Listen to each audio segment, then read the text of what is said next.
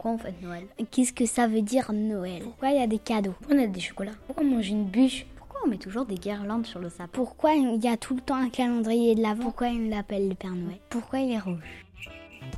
L'info des marmots, le podcast de Paris-Normandie qui explique l'actualité aux enfants. Oh oh oh oh oh. Ça y est, les vacances sont là, les listes au Père Noël ont été envoyées et le sapin brille de mille feux. Il ne manque plus qu'un peu de neige et les gens qu'on aime pour fêter Noël comme il se doit. Mais avant de déballer tous tes cadeaux, je suis certaine que tu te poses plein de questions sur cette période de l'année si particulière. Pourquoi on fête Noël? Est-ce que tout le monde fête Noël? C'est qui qui a créé Noël? Euh, parce que c'est un jour de fête. Euh, c'est le jour où tous les enfants reçoivent, reçoivent, euh, des cadeaux, sauf les enfants passage. Et C'est le jour le plus, le plus beau.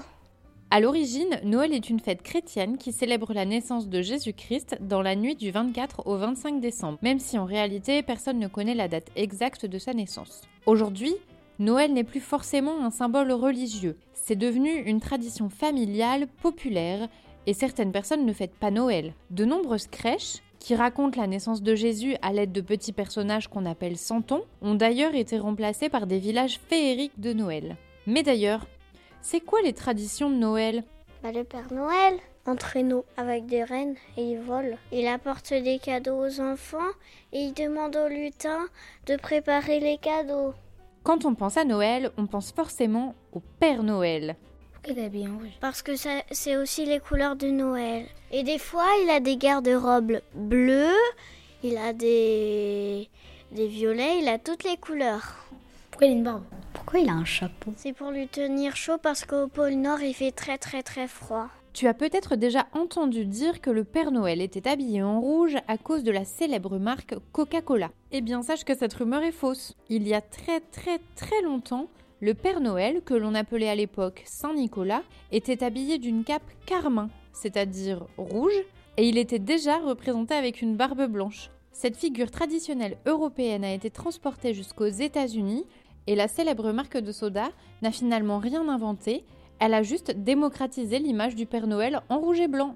En attendant Noël, il y a le traditionnel calendrier de l'Avent. Mais au fait, à quoi ça sert? Pourquoi il y a pourquoi il y a un calendrier de l'Avent où dedans il y a des chocolats, des jouets Ou euh, des surprises? C'est un calendrier, en fait, quand tu manges à chaque fois un chocolat jusqu'au 25 décembre, tu peux savoir quand c'est Noël.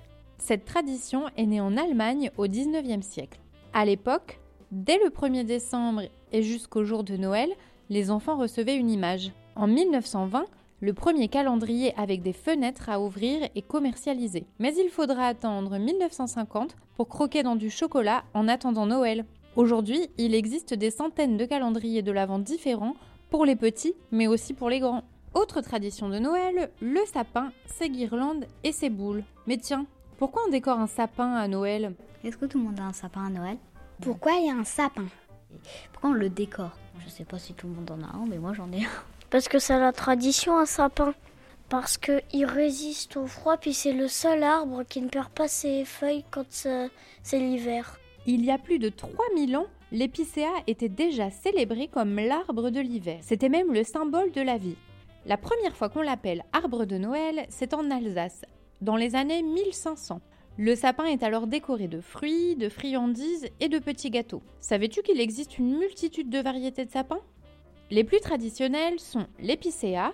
On le reconnaît car il pique et il perd ses épines, mais il sent très très bon. Il y a aussi le norman. Lui, il ne pique pas et ne perd pas ses épines, mais il sent beaucoup moins fort. Et il y a un troisième sapin assez répandu chez nous. Il s'appelle le nobilis. On le reconnaît car ses épines sont un peu bleutées.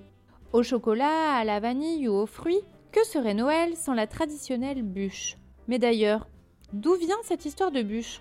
Un gâteau au chocolat à la vanille. Puis on en a mangé ce midi. C'était le repas de Noël. Parce qu'une bûche, avant, ils n'avaient pas les moyens de s'acheter une bûche. Donc ils prenaient une bûche en bois. Il mettait la main dessus, puis il réalisait un souhait, puis après il la mettait au feu pour que leur vœu se réalise.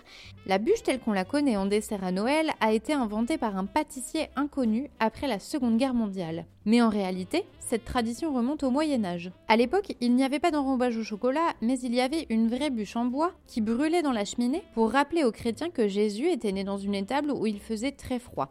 Avant de la mettre au feu, il fallait poser sa main dessus et faire un souhait. La bûche de Noël portait aussi bonheur. Des cadeaux.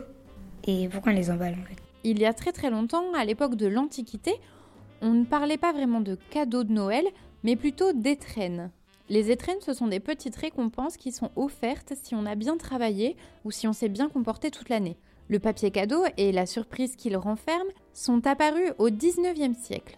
À cette époque, les enfants très sages recevaient même une orange, un fruit très cher et très rare à l'époque. Et les enfants passages, quant à eux, ils recevaient un morceau de charbon.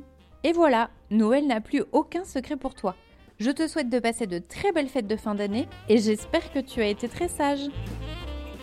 Moi je donnerais des carottes pour Sérène et un verre de lait et euh, des biscuits.